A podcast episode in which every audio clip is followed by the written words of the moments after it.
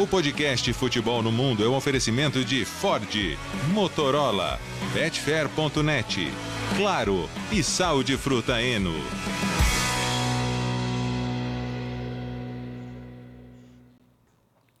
Alô Brasil, olá pra você que é fã de esportes. Podcast Futebol no Mundo. Estamos aqui ao vivo nessa sexta-feira para falar muito de Champions League, de Liga Europa, Conference League com os semifinalistas definidos. Leonardo Bertozzi, E Oddi, o Biratan Leal, por favor. Cadê Gustavo Hoffman? Será que ele apareceu no feriado de sexta-feira? Será lá que não é nada, né? Não é Sem Ah, não nada, é? Ah, está aí? Homem. Gustavo Hoffman, escuta, é, é, sempre aí. É, por acaso você, aliás, fã de esportes, por favor, viu? A, a, a live no, no chat lá do. A chat, no chat do YouTube, por favor, pode participar a partir de agora. Gustavo Hoffman, você estava acompanhando a animação aqui antes de começar esse momento karaokê futebol no mundo ou não? Vocês estavam ouvindo o Bira aqui? Tudo bem, companheiros? Não, lógico, pô. Grande abraço pra todo mundo, um abraço especial pro fã de esportes ligado nessa edição especial do podcast Futebol no Mundo, ao vivo no canal da ESPN Brasil no YouTube. ESPN, só eu falo ESPN Brasil ainda, porque aqui eu tenho que diferenciar, né? Porque eu trabalho com também com a ESPN Deportes, a ESPN Sur, aí pra diferenciar pro pessoal que eu ainda falo ESPN Brasil, tá? Não tem jeito. Tava ouvindo sim, eu acho que toda a cantoria de vocês tem que ir ao ar. Tá, podcast de futebol internacional, então Gian, Bertozzi podem cantar as músicas das torcidas é, italianas, mas depois eu quero também as versões das músicas de músicas tradicionais da Itália cantadas nas versões em português, que essas ficaram melhores. Você acabou de ser gongado, tá? Tiramos o Gustavo do ar. É, eles, né, eles, eles estavam naquele momento. Fábio Júnior! Estavam estavam empolgados. Maravilhoso. Estavam empolgados. O problema é que eu vou ficar o resto do dia com essas músicas na cabeça. Que aqui no Brasil virou tudo música de novela. quê. Virou. Virou. É o virou. sinal da qualidade das músicas, né, companheiros? Tudo bem? Pois é, eu acho que assim, primeiro que a gente está homenageando o Cautio por esse maravilhoso desempenho nas Copas Europeias, né? Seja na, na Champions League, na Liga Europa, na Conference League. Estamos falando o quê? De cinco times entre os 12 times que estão nas semifinais dessas competições. Nada mais justo do que buscar grandes canções italianas traduzidas para o português, né, meu caro Leonardo Bertozzi? E Fábio Júnior foi um dos homens que eh, eternizou músicas italianas em português. É, se pesquisar direitinho, você vai perceber que boa parte das músicas de sucesso aqui do Brasil foram versões e são versões de músicas italianas, né? E tem que comemorar mesmo. Cinco, hein? Cinco semifinalistas, que coisa incrível. É, podemos ter ainda final italiana na, na Liga Europa. A gente é de uma época que isso era comum, né? Teve, É. teve Copa, final da Copa da UEFA, Juventus e Fiorentina, teve Inter e Roma, teve Juventus e Parma, tudo isso num intervalo muito curto ali entre final dos anos 80 e, e meio dos anos 90. Hoje já não parecia uma coisa mais é, é, possível, mas é bastante possível sim. Vamos ver. Um na final da Champions já tem. E isso não acontece todo dia. É, e o que eu acho legal, assim, aí, é, antes da gente entrar nos jogos, né? E aí o Alex comanda, é assim, é a questão das torcidas, cara. Porque, vou te falar, assim, o que a gente viu das torcidas italianas nessa, nessas fases de quartas de final, todas elas, né? Acho que a da Fiorentina, no fim das contas, menos na Conference League, porque já tinha, ou achava que já tinha resolvido a parada no jogo de ida. Mas to- torcida do Napoli, torcida do, do, do Milan, da Inter, enfim, é, foi bem legal. O Gustavo, o Gustavo tá aí ainda, né? Da Roma, né? Gustavo? Alô, Gustavo? Alô, Gustavo? Temos um Gustavo? Não temos Gustavo, caiu, tá vendo? É, foi- Daqui a pouco ele volta. Só deu um destaque e foi embora. Ô, ô, tá tudo, ele- vamos segurar a animação deles aqui, né? Das bandeirinhas italianas. Ah, não, mas assim, não, mas tá justo. Estão no direito, tá né? justo, tá justo. Gente, quantos? Cinco, né? Cinco. Cinco de doze. É, o único que foi eliminado foi o Napoli que pegou um outro italiano. Sendo que o único que foi eliminado por uma equipe estrangeira foi a Lazio, que caiu pro AZ. O AZ que tá na não, mas isso é a Lazio né? lá atrás, Isso, é. isso, É. isso. Que já, já tinha sido, mas de sete que começaram a temporada, só um caiu pra um estrangeiro, né? É, Então é. é, a, a notável. Juventus, né, também, mas não no mata-mata, né? Sim, sim, é. Falo da eliminação Da geral. das eliminação de mata-mata. É, eu, eu até acho curioso, porque assim, a gente está falando né, de cinco italianos entre 12 semifinalistas das competições europeias, e curiosamente, o melhor time da Itália hoje está fora, que é o Napoli, porque foi eliminado pelo Milan. É, e o melhor elenco da Itália também está fora, que é a Juventus. Então é curioso, você tem realmente 5 de 12, mas você não tem nem o melhor elenco do futebol italiano, que para mim ainda é indiscutivelmente a Juventus, e nem o time que joga melhor futebol na Itália, que é também para mim indiscutivelmente o Napoli. É, mas a Juventus pode ganhar a Liga Europa ainda já. É verdade, é. eu tô viajando. É, é, é. é que, claro, a Juventus ela continuou na Liga Europa, evidente. É que assim, a gente pensa na eliminação da Juventus da Champions League, mas ela tem a condição de ganhar a Liga Europa. Diria até que é com a eliminação do Manchester United. É, se bem que depois de, de não sei, depois de ver o Sevilha ontem, cara, eu não sei se eu não, não, não achava melhor pegar o Manchester United. A gente já chega lá no Sevilha, né? Mas vai ser... A coisa até ficou um pouco mais tranquila. Mas... É, o que é interessante, assim, a Itália também tem que saber aproveitar o momento. É, é claro que, assim, começa a ter uma empolgação generalizada, generalizada maneira de dizer, mas espalhada por várias equipes do país, né, várias, várias torcidas do país, e inclusive a desses cinco times, mais a do Napoli, que tem uma, uma empolgação óbvia pelo, pelo fato do time ser é, o próximo campeão italiano, e, e saber aproveitar esse momento para começar a reconstruir, né? É uma grandiosidade do futebol italiano, mobilizar de volta a torcida, né? Porque os estádios italianos no auge do futebol italiano todos lotavam, Sim, to, é. todos os jogos ali, sei lá, um Cremonese e Cesena lotava, né? Então, é, de repente começar até a fazer com que o torcedor volte a acreditar no seu próprio clube é, e e com isso também, é claro que o processo de reconstrução do futebol, do futebol italiano é longo, tem inclui reformar estádios, né, modernizar praticamente todos os estádios do país, é, inclui muita coisa. Mas de repente te, aproveitar isso como um momento e ver, ó, como, como diria o Zé Roberto lá batendo pé, Itália é grande, né? Não, eles fizeram isso, né? É. A gente mostrou, inclusive, antes dos jogos da Série A, eles fizeram uma, uma propaganda sim, ali, sim. né? The culture is back. Com, italiano com... acha que tem que falar tudo em inglês, exatamente, não saber, né, cara? Exatamente, cara. Muito... É, é, é bom que se diga, eu acho que assim o que está acontecendo agora não é um reflexo de uma melhora absurda do ano passado para uhum. esse ano. Não é que o futebol italiano do ano passado. Eu acho que houve uma melhora indiscutível já de uns anos para cá. E a gente já chegou a falar disso. A gente falou disso antes mesmo. E agora, claro, assim, é, vai acontecer de novo ano que vem. É pouco provável que aconteça. Então não é que, ah, da temporada passada para essa houve uma evolução absurda. Não é isso. É, acho que é, querer julgar também o tamanho das ligas pelo número de, de times em semifinais ou finais de competições, evidentemente é equivocado também. Ou você vai olhar para a Premier League e vai dizer que tem apenas dois e isso significa ou alguma coisa. Né, não, né? que nem, é, tem não, um não só, costuma, né? É, não costuma é. ir tão longe assim. Muitos clubes não costumam ir tão longe em é, competições europeias. A, a, gente se empolgou, por exemplo, quando teve PSG e Lyon chegando longe na, na Champions dois anos atrás e. E, e não, não, tem ninguém naquele agora. ano as semifinais foram França e Alemanha. É, é verdade. PSG, Lyon, Bayern de Munique e RB Leipzig. Sim. E, enfim, esse ano não, não temos nenhum francês nas, nas, nas três semifinais, é nas três mata, competições. Mata-mata é, é, imprevisível. Né? E, e, é louco, né? Alex, só, só pra gente poder já tocar o, o barquinho, é... Cara, acho que todo mundo adora ter Milan e Inter. Menos as duas torcidas. Porque, cara, assim, se eu fosse Milan ou Inter, eu ia tá, eu ia estar tá me. Nossa, eu não ia estar tá dormindo à noite. E a derrota. Porque, e quem fica fora porque, vai assim, ser sofrido. Vai, né? vai ser legal pro mundo inteiro ver, mas pra quem perder isso aí, velho. É. Não, cara, é, pergunta pro torcedor da Inter que lembra de 2003, a semifinal, ainda tinha o gol fora, a Inter perdeu no gol fora. Depois 2005, nas quartas, que teve, jogaram no Dida, tem aquela foto clássica do Materazzi do Rui Costa. Mas desde então são 18 anos que eles não se encontram e você não tem agora a perspectiva deles se encontrarem sempre. Pode ser que eles levem mais 20 anos para voltarem a se encontrar numa Champions é. League. Porque primeiro tem que calhar tudo, o sorteio, os cruzamentos, os times serem bons o suficiente. E então, assim, se eu fosse torcedor de um dos dois, eu, eu ia estar tá dormindo mal, eu ia estar tá ansioso, mas eu não ia estar tá legal, não. Cara. E ainda vai demorar para chegar, né? É, tem isso. Agora aí, me ouvem. Né? Ô, ah, Gustavo! Ah, opa! Ah, Olha o Gustavo aí. Tá vendo? Bom, eu tô. Não, eu estou ouvindo não, vocês o tempo todo. Ah. É, não. Não estamos só te vendo. Vocês não vão me ver. Não sei se resolveram é, é, o problema é, é técnico da imagem, mas o áudio tá aí. Mas tá aí, é a câmera do Bira, sabe? que toda vez que liga tá laranja. Tá laranja. É. É... O computador do Biratã faz aquela atualização infernal do sistema Pô, faz operacional tempo que não faz, dia. Então é melhor você já fazer. É, faz tempo, faz tempo. É, adianta então. É, vamos lá, vamos falar de Champions então. Teremos Inter e Milan, Real e City, mas nas quartas de final, o Milan so... não, é, não dá pra dizer que sobrou, né, Jean?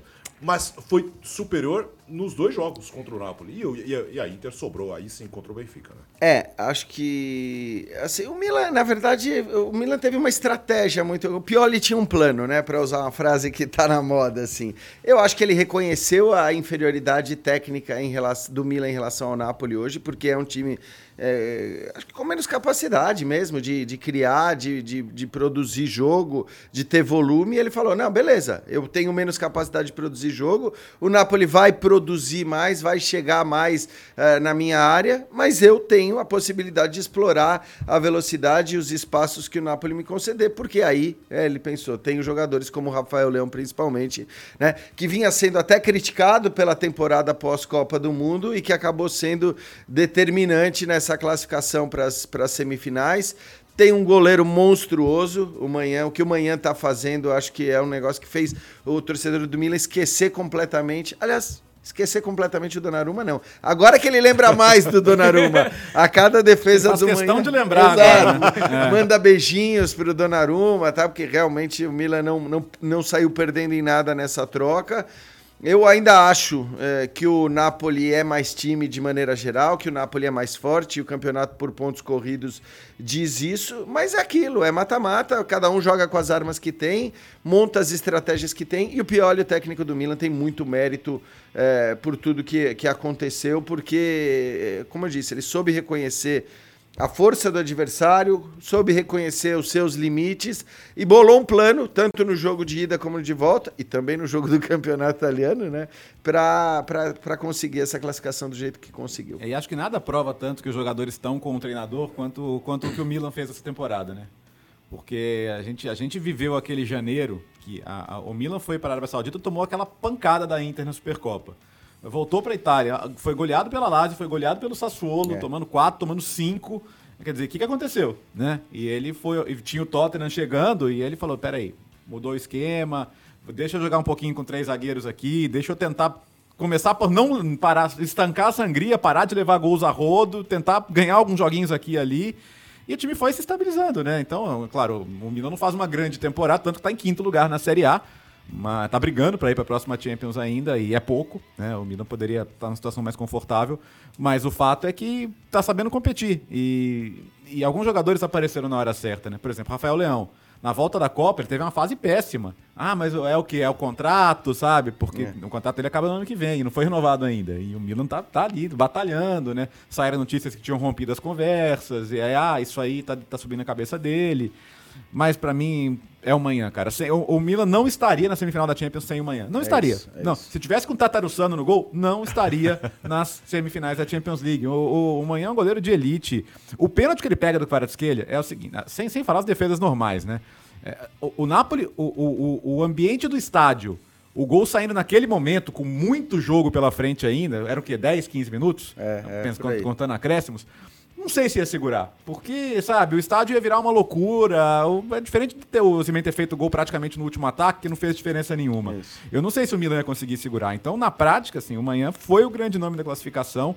É legal porque a Inter também tem hoje no Ananá um goleiro que, que resolveu a situação, mas eu acho que não na mesma escala. Para mim, o, o, é, eu tô contigo. Seleção o pênalti foi aos 70, viu, Léo? Quer dizer, você tinha ainda é, 20 então, minutos Tinha muito tempo, jogo, é. é. O, o, o é, Daqui a pouco a gente vai falar do Courtois, que é sacanagem também, mas é. na minha seleção da Champions ela começa pelo goleiro manhã, não tem Eu jeito. Gustavo, fala, Gustavo. Começa com o Courtois, então, só para contradizer os dois aí. Não, assim, é, pegando um pouco do que o Jean disse no início do podcast, em relação ao momento do futebol italiano. Né? Ah, porque temos cinco times entre, os, entre todos os semifinalistas né, dos torneios continentais. Significa então que a Série A passou a ser a grande potência? Não é por aí. Há uma conjunção de fatores, né? Cruzamento, momento de algumas equipes, é um dia especial e deu quase tudo muito certo para os times italianos. O Biratã lembrou de dois anos atrás, né, de franceses e alemães. Nessa edição não ah, temos. Acho ah, olha ele. Ah, temos um Gustavo Hoffman. Pô, tava de boa aqui, tava quase deitando aqui para falar tudo sossegado. Agora vou ter que arrumar a postura aqui. Vamos lá.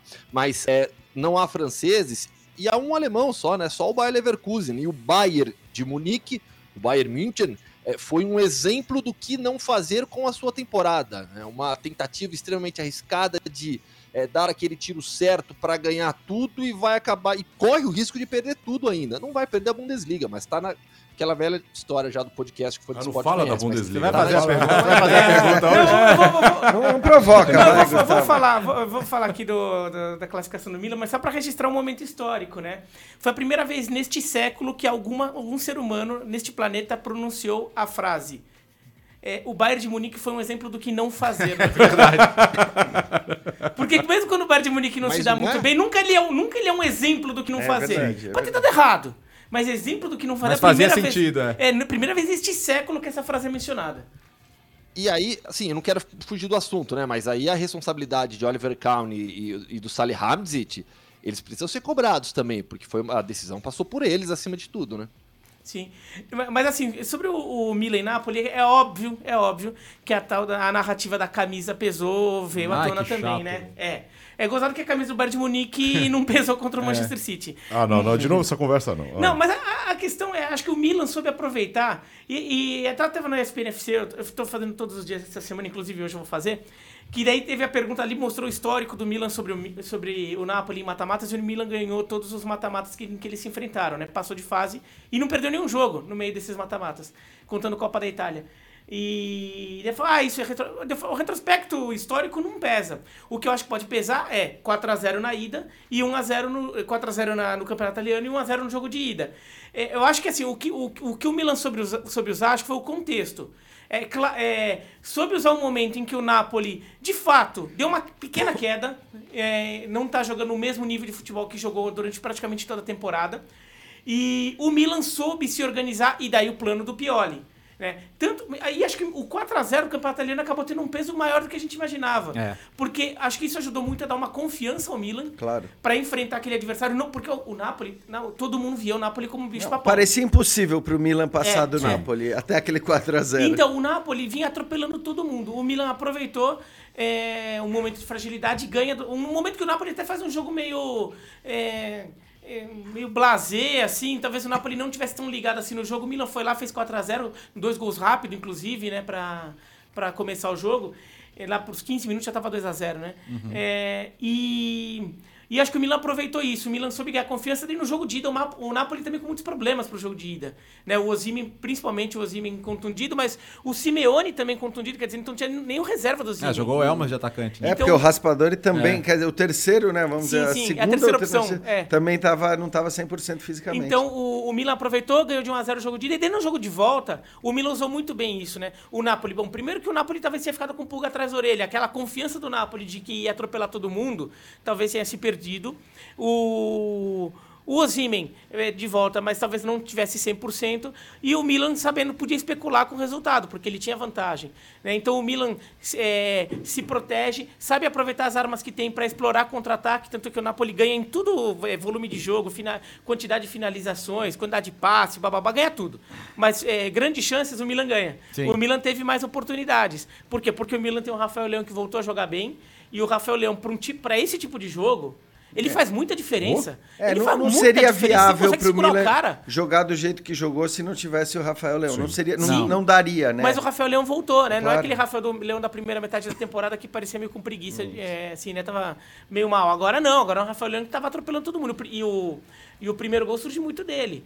Então, o, eu acho que o Milan soube aproveitar. O Calabria anulou o Kvaratskhelia, que também deu uma queda. E, então... e nisso o primeiro jogo, 4x0, também foi importante, né? Porque é. mostrou mais ou menos o caminho ali para anular, né? Com, com, a marcação individual, mas com cobertura sempre muito perto. Então, foi, ele não conseguiu realmente. É. Não, não tá num grande momento. Ele, ele não é um bom batedor de pênalti, acho que era essa, essa questão devia ser discutida, né? Uhum. É, pro futuro. Tudo bem, alguma coisa ele tem que fazer mal também, né? Mas acho que no geral, né? A gente sempre falava da, da, dos times do Spalletti caírem em dezembro, janeiro, mas esse ano não teve isso porque teve Copa do Mundo. Então o campeonato parou. Poucos jogadores do Napoli foram para a Copa do Mundo, né? Muita então... gente temia a parada né? é. no Napoli porque o ritmo era muito. Mas talvez e, tenha e a derrota para né? Inter na volta é. até ajudou um pouco nessa narrativa, mas rapidamente a gente viu que não era o caso. Mas agora eu tô achando o Napoli um pouco cansado também. É. Eu acho que tá, tá pesando e, e no final das contas, eu acho que assim, pro torcedor. A o Scudetto vai, vai, vai ser o. Não, tá lindo. Vai, vai, é. Assim, é, o, o, o, o, Bianchi, né, que foi o técnico do Napoli, campeão em 87, ele deu uma entrevista outro dia e falou: Cara, isso aqui parecia o Carnaval do Rio, velho. Então, assim, você só imagina o que vai ser Nápoles e, e não, não, diminui nada essa eliminação. E não, vai voltar para Champions de novo. E pro é. napolitano, considerando que ele sofre, sofre, no dia a dia lá na Itália de, de perseguição, o que os italianos chamam de racismo territorial, né? Sim. Racismo regional, digamos né? Que é o preconceito que eles sofrem é, é, é, do pessoal do norte e tudo. Ganhar o campeonato italiano não é em nada, em nada menor do que ganhar a Champions League. E a Champions League, é claro, é um torneio tecnicamente mais uhum. importante, mas ganhar o campeonato italiano é ganhar dos caras que te perseguem no dia a dia. Tanto é que o Napoli do Maradona nunca fez uma grande Champions, porque também nunca, nunca trabalhou tanto para isso. O, o, foco sempre era ganhar o é, campeonato italiano. Saiu pro Spartak Moscou, né? Saiu uma vez pro Real Madrid, uma vez pro é. Spartak Não, e tem Moscou. mais. Não, e tem mais assim, se a gente olhar para semifinais, o favorito está do lado de Real Madrid City. Então, o normal, digamos assim, a tendência maior, a probabilidade maior é que esse lado da chave fique com título. A gente pode ter na próxima Champions League o Napoli e não ter o Milan. podcast. Essa é uma possibilidade real, né? É, eu só queria assim, rapidamente a gente falar do Milan antes de mudar, uhum, Alex, sim. porque assim, o Milan, ele é um exemplo, é, eu acho que tem sido um exemplo de gestão de clube. O Milan, ao contrário desse monte de novo rico tão exaltado, com dinheiro que a gente não sabe de onde vem, é, que não tem sobre si o rigor financeiro, o rigor do fair play financeiro que a gente vê que existe em clubes hoje como o Milan, é, porque justamente tem menos dinheiro. É um paradoxo, mas é assim que as coisas têm. Se, parece que se você tem, a partir de uma certa quantia de dinheiro, você não vai ter problema com fair play financeiro, tá? Porque você vai dizer que aquele dinheiro é de patrão, enfim, coisas que a gente já viu acontecerem é, nos últimos anos aí com clubes que acabaram não, não sendo penalizados por motivos que, que não são exatamente o fato de não terem infringido as regras. O Milan tem sobre si esse rigor do fair play financeiro. O Milan faz contratações de jogadores eh, ainda pouco conhecidos, não são grandes nomes. Tem um trabalho de uma gestão esportiva muito boa. Para resumir, o Milan é o contrário do PSG. Exatamente o contrário do PSG. Tudo que o PSG faz de contratar os grandes caras do mundo. Quem é o melhor do mundo agora? Quem vai entrar na lista de melhor do mundo amanhã e contratar? O Milan faz completamente diferente. E foi desse jeito que o Milan voltou a ganhar o Scudetto e foi desse jeito que o Milan volta a uma semifinal de Champions League. Ah, não é favorito para ganhar Champions? Não, não é o favorito para ganhar Champions, evidentemente. Mas isso não vai diminuir em nada. Se a temporada do Milan acabar na semifinal da Champions League, não vai diminuir em nada. É um trabalho muito bem feito dos seus gestores, e eu vou ressaltar o Maldini, que é, no fim das contas, né, o remanescente da, da, da do grupo anterior, do, da gestão anterior para essa, e que faz esse trabalho esportivo, é o principal responsável por esse trabalho. Você imagina Ancelotti, Milan e Istambul? Nossa! Depois de 2005, cara. É, pode acontecer. Pode, pode. É. aliás, em 2005, quem não parecia pronto para ganhar a Champions era o Liverpool, né? Sim. E chegou e eliminou um Chelsea que era muito melhor e tava 3 a 0 na final. Então, coisas acontecem. Uma Juventus também. É. A Juventus era sim, mais time que, que, que, o Liverpool naquele sim. ano. Então, eu, eu, concordo com o Gustavo. O vencedor de City e Real Madrid é favorito, favoritaço, favorito disparado. Tem nove, nove chances em 10 de ganhar. É, e para mim, mais Mas é agora, é futebol, tá? Né? Eu até acho que o Napoli com a bola que tava é. O Napoli no seu melhor momento, com a bola que jogou, que goleou o Liverpool, que goleou o Ajax, só que não é esse Napoli mais. Tivesse chegado à final, esse favoritismo em 90 minutos, sinceramente, eu nem ia atribuir um favoritismo tão grande. Agora, acho que sim, de fato, o favorito vem da outra chave. Fala, Gustavo. E agora Abre gente... o microfone. Abre o microfone, Gustavo. Tá aberto. O ah, agora sim. Ai, ai, ai, ai, ai, Ele virou a chavinha. O... Então, só para pegar o, o, detalhe do que o Bertozzi falou do Ancelotti, faz... Eu acho que foi na coletiva antes agora o jogo de volta contra o... Não, não, foi antes do primeiro jogo. Antes do primeiro jogo contra o Chelsea, é, o Ancelotti foi questionado sobre isso, sobre Istambul, Milan, Maldini, aí ele lembrou um pouco de tudo que já tinha acontecido lá. Ah, é é só para terminar, é o seguinte: o Giroud gosta desse tipo de jogo, hein? Ah, tanto que no dia seguinte já renovou o contrato, né? foi lá, perdeu o pênalti, foi é, lá de novo e. Mas, ah, vou te falar, ele, ele gosta, mas tem que agradecer muito o Rafael Leão, porque sim, na hora que ele faz sim. o gol, né? Ele tinha perdido o pênalti, sim. como você lembrou, Alex, e tinha perdido uma outra chance ali cara a cara, cara, né? Cara. Quer dizer, então ele tinha desperdiçado já duas oportunidades, na terceira que ele teve, ele guardou. Mas estou de acordo, é um, é um cara meio injustiçado aqui, pelo menos na cara, visão geral. E, viral, e, viralizou um gol do, do, do, Milan contra o Napoli em 88, na época do auge da rivalidade ali, que é o Gullit que faz a arrancada e rola pro Van Basten tocar Nossa. pro gol aberto. E é um gol não é exatamente parecido, porque o Rafael Leão dribla mais gente e tal, mas a arrancada do Gullit eu, eu, muita gente respondeu, pô, não tinha noção que o Gullit era tão rápido, né? Porque ele sempre passou a imagem é. de um cara mais, mais elegantão, é. assim e tal. Mas é muito bacana, né? O pessoal lembrou e eu, eu coloquei no meu Twitter e foi muito legal de lembrar. Ninguém tá comparando ninguém. Daqui a pouco vê o maluco é, falando, claro. não, você tá comparando o Giroud com o Van Basten. Não, não, para. Mas é isso que é legal, que assim, Inter e Milan, eu, eu, concordo muito com o que disse o Jean, cara. O Milan e a Inter chegaram na semifinal de Champions com esses elencos porque você olha os elencos, você, pega as escalações de 2002, de 2003 ali, você tinha caras que tinham sido campeões do mundo. O Milan tinha Rivaldo, Rock Júnior no banco. É, é, o, o outra... E tinha vários jogadores ali que seriam campeões mundiais com a Itália depois em 2006. Então era, você tinha, pô, jogador que ganharia bola de ouro. Você tinha uma coisa de outro mundo ali, Não, né? o, o Rivaldo foi contratado como o, o, talvez o gran, a grande contratação daquela janela de mercado, porque o Rivaldo fez uma Copa do Mundo fabulosa com o Brasil em 2002 e estava mal no Barce... tava mal com o do Vangal, né, o técnico do Barcelona. Então já indicava que o Rivaldo poderia sair porque ele estava as turras. E o Milan, quem, quem é que vai lá? Hoje seria, eh, se fosse hoje teria sido o Paris Saint-Germain, é, o Manchester exato. City. Naquela época quem apareceu para levar o cara? O Milan. Só que ele não deu certo no Milan. Ele chega com uma grande Sim. contratação, mas não vinga e acaba perdendo a posição ao longo da ah, temporada. E na, e na, época, quer dizer, você, você ia tentar comprar o Shevchenko do Milan, o Milan olhava e falava...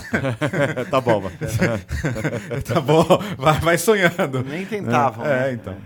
Bom, um abraço para o João Silva, a Samara de Almeida Silva, o Marcelo Ferreira, Ricardo Costa, tem tanta gente aqui, o Afibian, o Vitor Silva, Uh, o Pedro dos Santos, o Balbino Oliver, Leva Leandro Vieira. O pessoal gostou da minha camisa, né? É. Daquele banco, né? Da, é, é.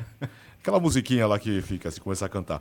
Uh, Inter e Milan, uma semifinal, outra Real Madrid e Manchester City. O Real Madrid soube sofrer, mas sabe o que você olha para aquele jogo e fala, sabe o que vai acontecer?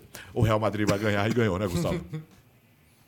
Ah, nem, nem sofreu assim. O, ah, um pouco. No primeiro vai. tempo ali, o Chelsea é. criou um pouco. Mas, mas a, a, verdade é, essa, essa, essa eliminatória contra o Chelsea, do primeiro ao último minuto, esteve nas mãos do Real Madrid.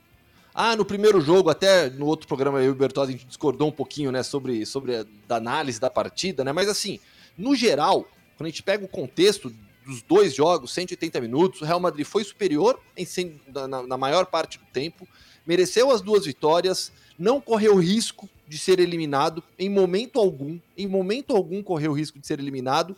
É, na prática, confirmou todo o favoritismo que tinha no papel. Quando houve o sorteio, a gente falava, pô, Real Madrid, Chelsea, pelo momento do Chelsea, é, é o Real Madrid, Real Madrid é o grande favorito. E confirmou isso em campo. Para mim, sem, muita, sem passar sufoco, sem passar qualquer, qualquer dificuldade. É, em, em Londres, uma grande atuação, mais uma grande atuação do Vinícius, Valverde jogando muito, Rodrigo sendo extremamente decisivo. É, o Rodrigo tem uma relação especial com a Champions. A gente fala tanto do modo Champions League do Real Madrid, mas o Rodrigo é outro, é, é, um jogador que tem uma relação extremamente especial com a Champions, números absurdos, chegou a cinco gols em mata-mata de Champions League pelo Real Madrid, se igualou ao Ronaldo, fenômeno, ao Zidane e ao Elgueira também. O Elgueira é um ponto fora da curva dessa estatística, né? Você pega lá, Rodrigo, Zidane, Ronaldo e o Elgueira. Cada um tem cinco gols em mata-mata de Champions League. Então, avança o Real Madrid confirmando seu favoritismo. Uma temporada que vinha ali sendo sendo ficando mais ou menos, a liga bem distante, desde o 4 a 0 contra o Barcelona pela semifinal da Copa do Rei, essa temporada mudou. Mudou completamente a confiança da equipe, é os bastidores do clube, é sobre permanência de Carlo Ancelotti, sobre convicção do trabalho que está sendo realizado. É uma temporada que pode terminar com o título da Copa do Rei e vai agora para a semifinal contra o Manchester City. É, daqui a pouco a gente fala sobre favoritismo nessa, nesse, nesse confronto também.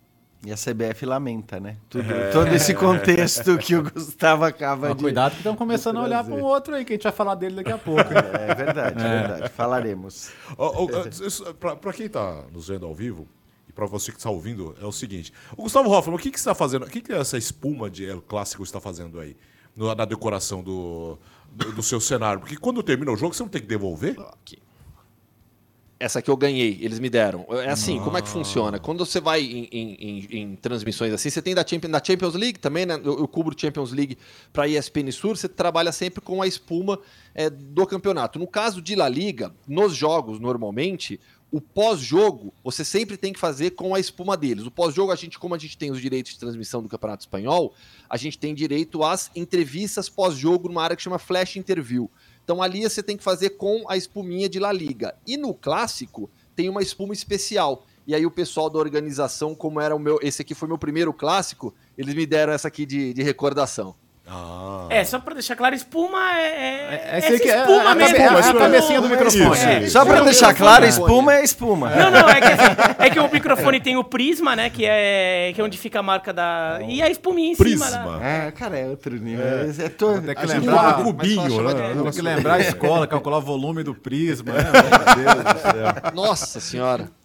E no outro confronto, o City, nossa senhora. Bom, foi bom que a gente, a gente descobriu que o Haaland é um ser humano como outro qualquer, que erra, né? Que, que, que, aí depois que ele isolou o pênalti, falei, daqui a pouco ele faz, né? E ele errou o pênalti, ele perdeu uma chance cara a cara. Ele falou, bom, a próxima que cair no pé dele ele vai guardar.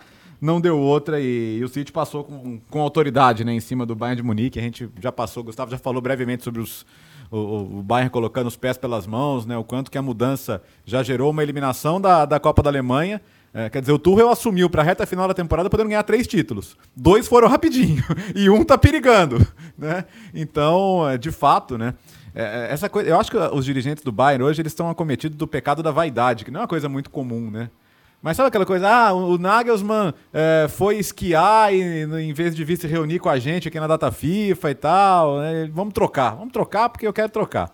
Vamos trocar porque precisamos fazer alguma coisa. E aí, bom, não sei se foi a melhor opção. Acho até que o Tuchel a médio e longo prazo vai ser um bom nome pro Bayern, porque é um grande técnico, entende de futebol.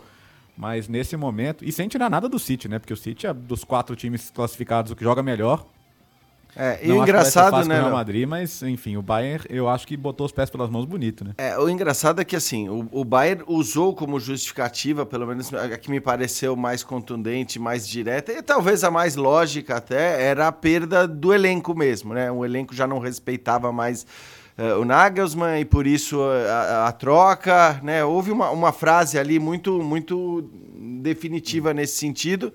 E é curioso que no segundo, terceiro jogo depois dessa frase, você tem a, a briga tão propagada do Mané com o Sané. Quer dizer, me parece que a troca do técnico por si só acabou não resolvendo essa questão. Não, Fala, fala. Não, não, não, e assim, as entrevistas dos jogadores do Bayern sobre a saída do Nagelsmann, todos eles surpresos, todos eles, não, muitos deles surpresos, e dizendo que gostavam do Nagelsmann, que não, que não entenderam muito, né? Então, é, mesmo dentro do elenco, não dá para dizer que o Nagelsmann tinha perdido o elenco inteiro. Exato talvez tenha perdido parte dele, alguma coisa assim, mas muita gente ainda estava do lado dele. É, agora, eu, eu só acho que assim, é, eu concordo com a análise do Gustavo, acho que assim, o Real mereceu passar de maneira geral. É verdade que no primeiro tempo do segundo jogo, até com uma escalação surpreendente do Chelsea, o Real tomou uma pressãozinha ali, mas acho que estava no script do negócio, né? Depois da, depois da vitória e tudo mais.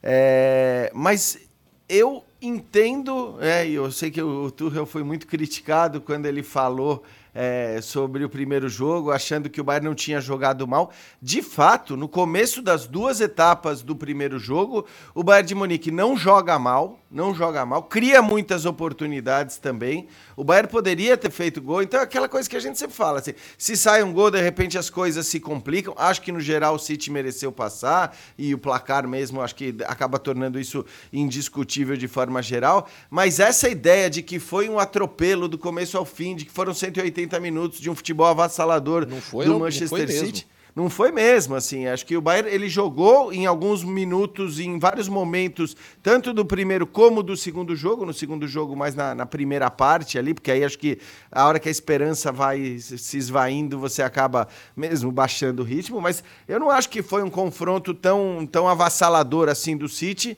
E agora vem o Real. O City é favorito contra o Real? Muita gente diz que sim pelo futebol. E acho que pelo futebol e só pelo futebol jogado, de fato, é possível atribuir favoritismo ao Manchester City. Só que aí vocês não gostam do termo camisa, né? Eu evito usar também, porque eu acho que a camisa ela, ela é, um, é uma maneira de sintetizar uma série de coisas Ah, que os acho- clubes eu- de futebol eu- têm. eu- Mas o- no caso do Real Madrid isso existe. É, A palavra que é mais usada em espanhol, né? Que seria a hierarquia. hierarquia. Exato, É, é, exato. que, assim, é, é o- é o- é é a, maneira que o time se posiciona na competição. Como a gente vai falar de Sevilha em Liga Europa daqui a pouco. É, é. É, vocês acharam que eu ia zicar, mas não. É a 11 primeira semifinal do Real Madrid em 13, em 13 anos. Então isso é absurdo, cara. Então é, é- é- eu traduzo isso como hábito ah, ah, não, não ter o medo cênico, né?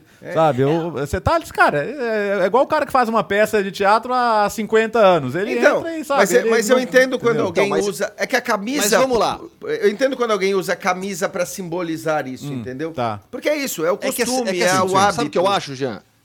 É que assim, quando você fala camisa, é o clube. Entende? Camisa é o clube. E, e- e- e não há clube maior na Champions League do que o Real Madrid. Isso é óbvio. O que diferencia esse atual momento, pra mim, é que esse time tem demonstrado uma força mental incrível em Champions League. Então aí você tem uma soma de fatores sei lá, e aí usem o termo que quiserem, mas assim, a gente está falando da história de um clube na competição com um time que criou a sua história de maneira ainda mais especial. Esses jogadores que estão aí ganharam a Champions League na temporada passada de maneira absurda, com as remontadas, e nessa temporada atuam é, muito seguros, muito tranquilos.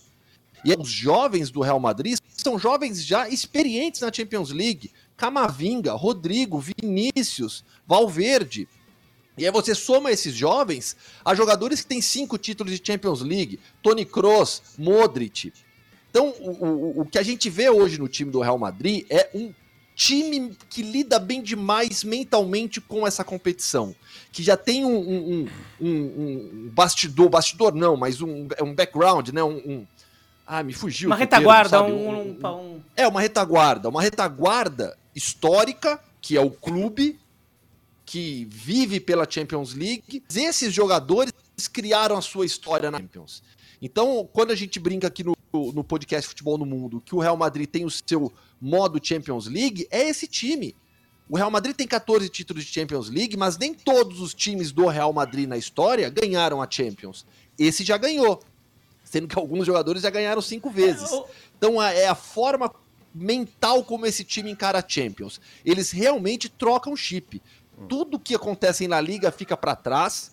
É, vai para Champions é outra história. Por isso que a gente fala tanto também daquele do clima do Bernabeu, das noites mágicas do Bernabeu. São diferentes de, de outros dias normais de La Liga. Amanhã à noite eu tô lá no Bernabeu para fazer Real Madrid Celta. Nem se compara o ambiente que eu vou viver amanhã com o ambiente daqui Aí duas também pelo semanas. contexto do espanhol, né? É, é- é que, o- é que um problema de quando se fala de camisa é que 90% das vezes em que se fala em camisa, a camisa ganhou, fala assim, esquece, esque- eles esquecem todo. O, to- ó, o Jean tá passando aqui, ó. O Jean tá passando É, aqui. é pegar água, pegar água. Pegar água. É, eu Um pega água, aqui, o outro vai, vai fazer um carinho no cachorro, tá? É. O Pingo tá querendo participar aí, Gustavo. Então, mas quando Vocês se fala em ouvindo o pingo latindo, né? Sim. 90% das vezes que Ô, se fala, fala. fala pra produção aí que o Jean quer uma aguinha. É. 90% das vezes que se fala em camisa, parece que assim, é só a camisa também. Não teve, não teve uma bola, não teve jogadores, não teve a qualidade técnica do jogador, não teve um técnico que pensou na tática, não teve um árbitro que eventualmente erra ou acerta, não teve uma torcida, não teve um gramado, não teve nada. Foram só duas camisas que jogaram. Se você, se a gente pega aqui nós cinco, bota a camisa do Real Madrid, Não vai bota- adiantar nada, não vai né? adiantar nada, entendeu? Então assim, É isso. Minimiza É, demais, né, o Biratã? é. E assim, então eu até eu te- tenho preferido chamar de contexto, vai. A, a- a camisa, vai, o- é, ela faz parte de um contexto do jogo. Sim. Né? O contexto do jogo, ele, ele às vezes funciona, por exemplo, como um fator psicológico até con- é, contra um time em favor do outro time. E, e às vezes a camisa, ela pesa pra baixo, pra afundar. O Real Madrid teve um período em que ele caiu cinco ou seis vezes seguidas nas oitavas de final. oitavas, é. Caindo duas vezes pro Lyon, virou freguês do Lyon, Ó, no- caiu, no- caiu pra no- Roma. No, no- no primeiro ano com, com, com, com- no primeiro ano com Ronaldo, Benzema e Kaká caiu nas oitavas, né? Então, aí, foi, então, foram seis anos seguidos caindo nas oitavas, e daí, por quê? Porque tinha todo um peso de uma história do Real Madrid, que aquele time estava tendo dificuldade de, de atender, né, de, de igualar, e com isso virava uma pressão muito grande, o time não lidava com essa pressão e caía nas oitavas de final. Então, é, a camisa pesou contra naquele momento. Como a gente vê muito clube brasileiro, sei lá, quando, o clube grande em geral,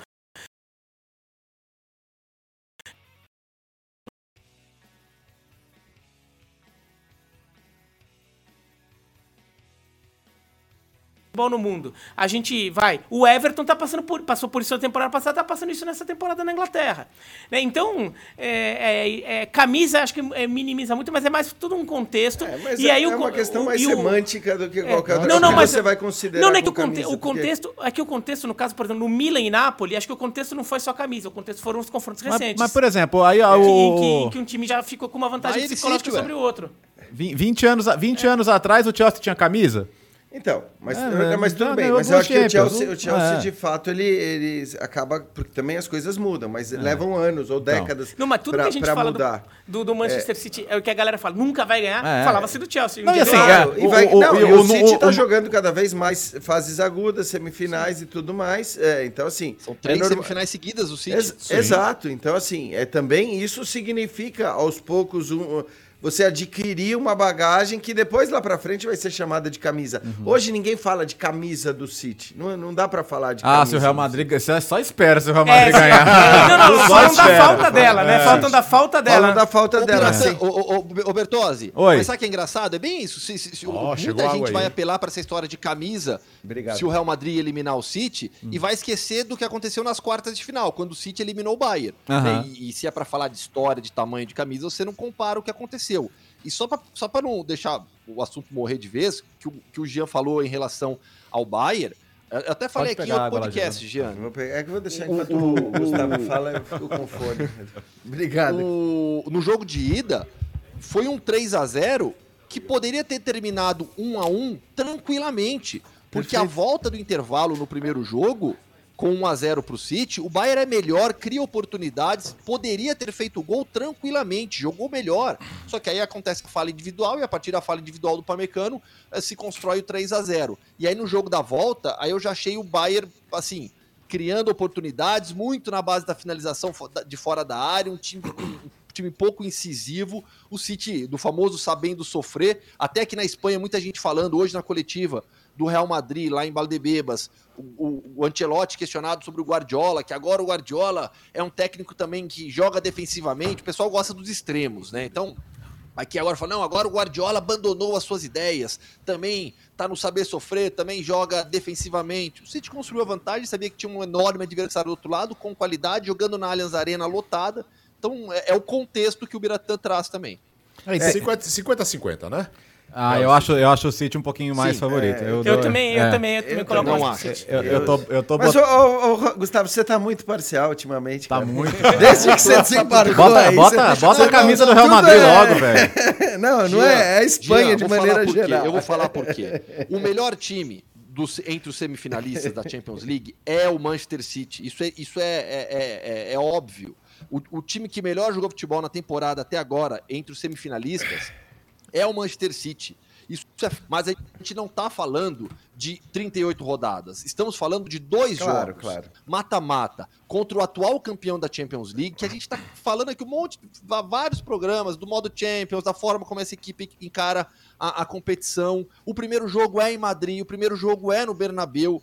Então, eu, eu acho. É, é, é eu não, para mim é 50-50 porque se o, se o City tem a vantagem no lado técnico, na análise técnica do jogo, o lado mental, o lado psicológico, é tudo isso que a gente acabou de falar, tá a favor do Real Madrid. Então, para mim, é 50-50, por mais que o City seja um time melhor. Mas são dois jogos apenas, não é um torneio de mata-mata. Eu vou, eu, vou, eu vou aqui jogar contra. Eu acho que o City, eu vejo o City com mais chance, mas só para dar mais um argumento para o Gustavo, o Real tem uma vantagem de calendário o Manchester City vai continuar jogando a Premier Sim, é League é para valer. É. Ainda tem a FA Cup, inclusive. O Real Madrid tem a, a, a é, Copa do o, Rei. É três dias antes do primeiro jogo. Da Copa né? do Rei, o Biratã. O Real Madrid joga a é. final dia 6 e o primeiro jogo dia 9. Tem a final da Copa do Rei no final de semana anterior ao, ao primeiro jogo. Mas né? é, então vai ter uma sequência aí. De, Mas é contra o Osasuna. Jogo, né? É, é contra o Osasuna, é uma, é uma assim, final é de. final, né? Não, não, do mesmo jeito que eu, eu desconsidero, assim como o calendário do Manchester City pegar o Sheffield United, porque eu imagino que o Manchester City se vire nesse jogo. Acho que o Real Madrid tem um potencial, não sei se vai acontecer, mas tem um potencial de resolver o jogo contra o Osasuna. Vai jogar com o time titular, mas de, de, de repente resolve o jogo de uma forma que não precisa é, se esfalfar É. tanto. Esfalfar. Não, eu acho assim, Biratan, que essa questão do calendário, o Ancelotti, por exemplo, na coletiva Eu hoje, ele criticou pra caramba o calendário, meteu o pau na UEFA, na FIFA, na Federação Espanhola, em La Liga, que o Real Madrid vai jogar, uma- uma- uma- vai ter uma mini maratona agora, porque tá, tá brigando em quase tudo. Em La Liga até, gente, muita gente fala agora de uma possível briga de- por título de novo, dependendo É, de uma então, combinação de eu tô resultados considerando isso. próximos Não, dias. não foi, Eu tô da, não foi um cara da CBF que falou uma vez? Quem mandou se classificar em todas as competições também, pô? o problema é, Só, só uma coisa assim dessa questão mental, eu acho que assim, a questão mental que a gente fala muito pró Real Madrid, a questão também é o quanto pode pesar para o Manchester City, porque você tem hoje quatro semifinalistas e é incomparável o peso e a pressão que existe sobre um deles em relação aos outros, que é o Manchester City. Né, por toda essa história que é meio ridícula, dizer que o City precisa ganhar Champions para comprovar alguma qualidade, sendo que ele ganha, sei lá, 60%, 70% dos torneios na Inglaterra contra os adversários que joga desde que o Guardiola chegou. Isso para mim já é uma prova de qualidade absurda, né? Você ganhar a quantidade de campeonatos nacionais que o City ganha contra os adversários contra quem joga, mas a verdade é que existe um peso absurdo em cima do City para ganhar Champions. Por motivos óbvios, não existe em cima do Real Madrid, atual campeão que ganha o tempo todo, que chega o tempo todo na decisão. E por motivos óbvios também não existe em relação à dupla de Milão, que acho que se dissessem no começo da temporada, vocês vão chegar na semifinal da Champions e param por ali. Tá bom? Vocês assinam? É, é, é, só que, só que, aí só que é- se chegar pra eles, ó, vocês, vocês vão chegar na semifinal da Champions, vão parar por ali, mas vão perder pro seu rival. aí não, aí não, aí não. verão. Não, aí não. Inter Milan, Cira. Ó, Real e City e Inter Milan, semifinal da, da Champions League. Ó, é, a- a- só, só um detalhe. O, Guardiola dessa vez não inventou, entre aspas, né? Esse, essa formação é, Sim, sim. é, é a mesma, né? O, a, a releitura do WM, né? É, 3, É, 2, 2, 3. 55, 45 Eu fecho todo 55, Não, pra mim 45, 50 50. Não, Alex, eu queria só registrar que assim, chegou água, como todo mundo percebeu, e assim, para ficar, quem fica pensando, ah, será que eles fazem o podcast? É, é um dos que fazem o podcast meio alterado, ali, meio calibrado? Não, aqui, ó, dá pra ver muito bem. Aqui tá escrito água. É, é água aqui, ó. É, isso que... Água. Ô, é. Ô, Léo, quem é, quem é Lara Câmara? A Lara, filha do Gabriel, meu amigo, que tá assistindo, acordou cedo, Pediu um colocou lá aqui um abraço, beijo, beijo pro Gaba e pra, pra Lara que estão assistindo. Então vamos, então vamos seguir aqui. Ah, ah, Ô, Gustavo, só uma última questão com você. É, agora que o Bayern está eliminado, temos um campeonato na Alemanha? Temos um campeonato na Alemanha e vai Eita. dar Bayern. Ah, tá, obrigado. Então, não- então não temos. Se você afirma com essa contundência que vai dar, vai, de novo não temos. Europa League agora. Tivemos quatro jogos muito legais nesta quinta-feira. Roma, momento Jean Odd. Pô, tem uma- alguma vinheta, momento Jean Odd aqui? Roma passou. Que jogo absurdo, Roma e Feyenoord. O Bayer Leverkusen passou, atropelou o União São Gilós, que foi a grande surpresa nas quartas de final. Juventus Esporte, o Léo estava nessa. O Juventus sofreu muito no segundo tempo, mas aguentou a pressão. E o Manchester United foi atropelado pelo Sevilha. Então teremos Juventus e Sevilha, Roma e Bayer Leverkusen, Jean. Bom, eu Ah, acho peraí, peraí, peraí, peraí. peraí. Já, eu, eu, tô, eu, tô, eu, tô- eu vim esperando você rendido e é, é, é, satisfeito por ter Dom José Mourinho dirigindo o seu time. Cara, por favor. Eu, mas eu- eu- fazendo eu- eu- quatro gols é, é, agora. eu, eu vim por esse É, momento. tá bom, é, vamos lá. Estou rendido Aê. e Aê, satisfeito muito com Dom José Mourinho. Finalmente! Não, não é finalmente, peraí, não é isso. Vocês estão sendo injustos. Quando o Mourinho chegou a, a Roma, eu, eu inclu- inclusive escrevi um texto no meu blog. Eu lembro so- do seu texto, hein? sobre essa. Então, mas era um texto que pra mim se comprovou é, assim, ponto a ponto ali aqu- aquilo que eu escrevi. Porque o meu ponto era a Roma não estava contratando o técnico melhor do ponto de vista tático, de montagem de time, de, de escolha de jogadores e de fazer o time jogar um futebol melhor. Até porque se falava na contratação do Sarri. E vejam o que o Sarri está fazendo com a Lazio, vice-líder do campeonato italiano. É... Porém, a Roma tinha contratado um técnico que, para Roma, ia dar muito certo. Eu me lembro até da frase que assim, a torcida da Roma ela só quer amar, sabe? É um negócio, uhum. ela precisa. E aí quando chega José Mourinho com aquele tamanho, com aquele carisma, com aquelas frases, com aquele tudo, era, era meio óbvia essa, essa sinergia, essa simbiose entre eles, tudo que aconteceu. E é o que a gente está vendo desde que o cara pisou. Então, assim, é uma loucura o que a torcida da Roma ama o José Mourinho. O que o José Mourinho também é bom que se diga, parece cada vez mais impressionado com o que a torcida da Roma faz. E ele falou isso muito antes do jogo eh, contra o Feyenoord. E acho que se comprovou no estádio mais uma vez. Então, assim, a, a coisa está dando muito certo por um aspecto que eu acho que é.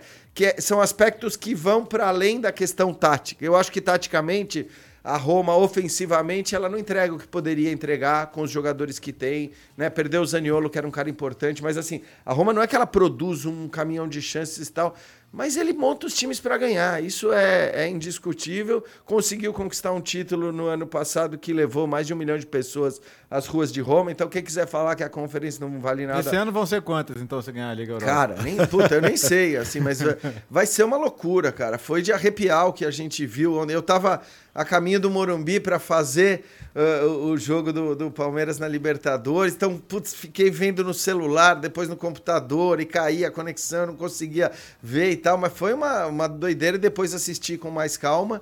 E foi, foi espetacular, cara. Foi um negócio muito legal. E, e, é preciso também fazer justiça, que acho que até o time melhorou do ponto de vista do, do jogo jogado. Defensivamente sempre muito sólido.